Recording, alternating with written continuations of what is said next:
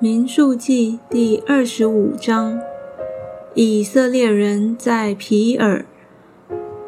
以色列人住在石亭，百姓与摩押女子行起淫乱，因为这女子叫百姓来，一同给他们的神献祭，百姓就吃他们的祭物，跪拜他们的神。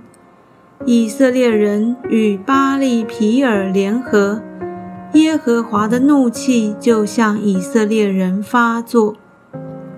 耶和华吩咐摩西说：“将百姓中所有的族长在我面前对着日头悬挂，使我向以色列人所发的怒气可以消了。”于是摩西吩咐以色列的审判官说：“凡属你们的人，有与巴利皮尔联合的，你们个人要把他们杀了。”摩西和以色列全会众正在会幕门前哭泣的时候，谁知有以色列中的一个人当他们眼前。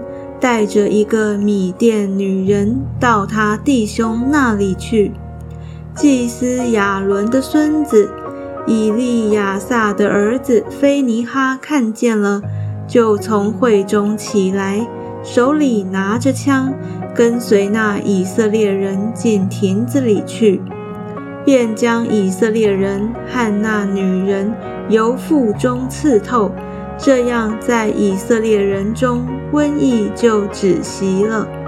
那时遭瘟疫死的有两万四千人。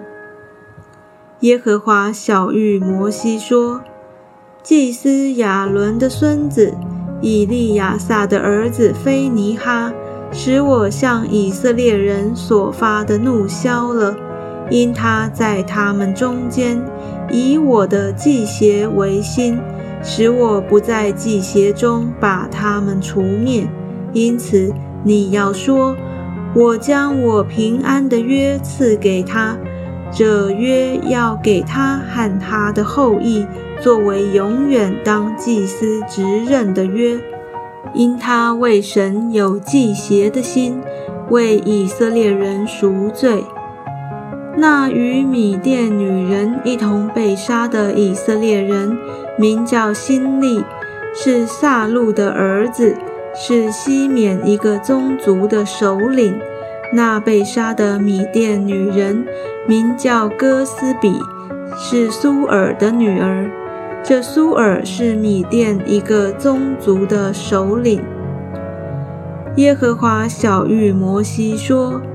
你要扰害米甸人，击杀他们，因为他们用诡计扰害你们，在皮尔的事上和他们的姐妹米甸首领的女儿哥斯比的事上，用这诡计诱惑了你们。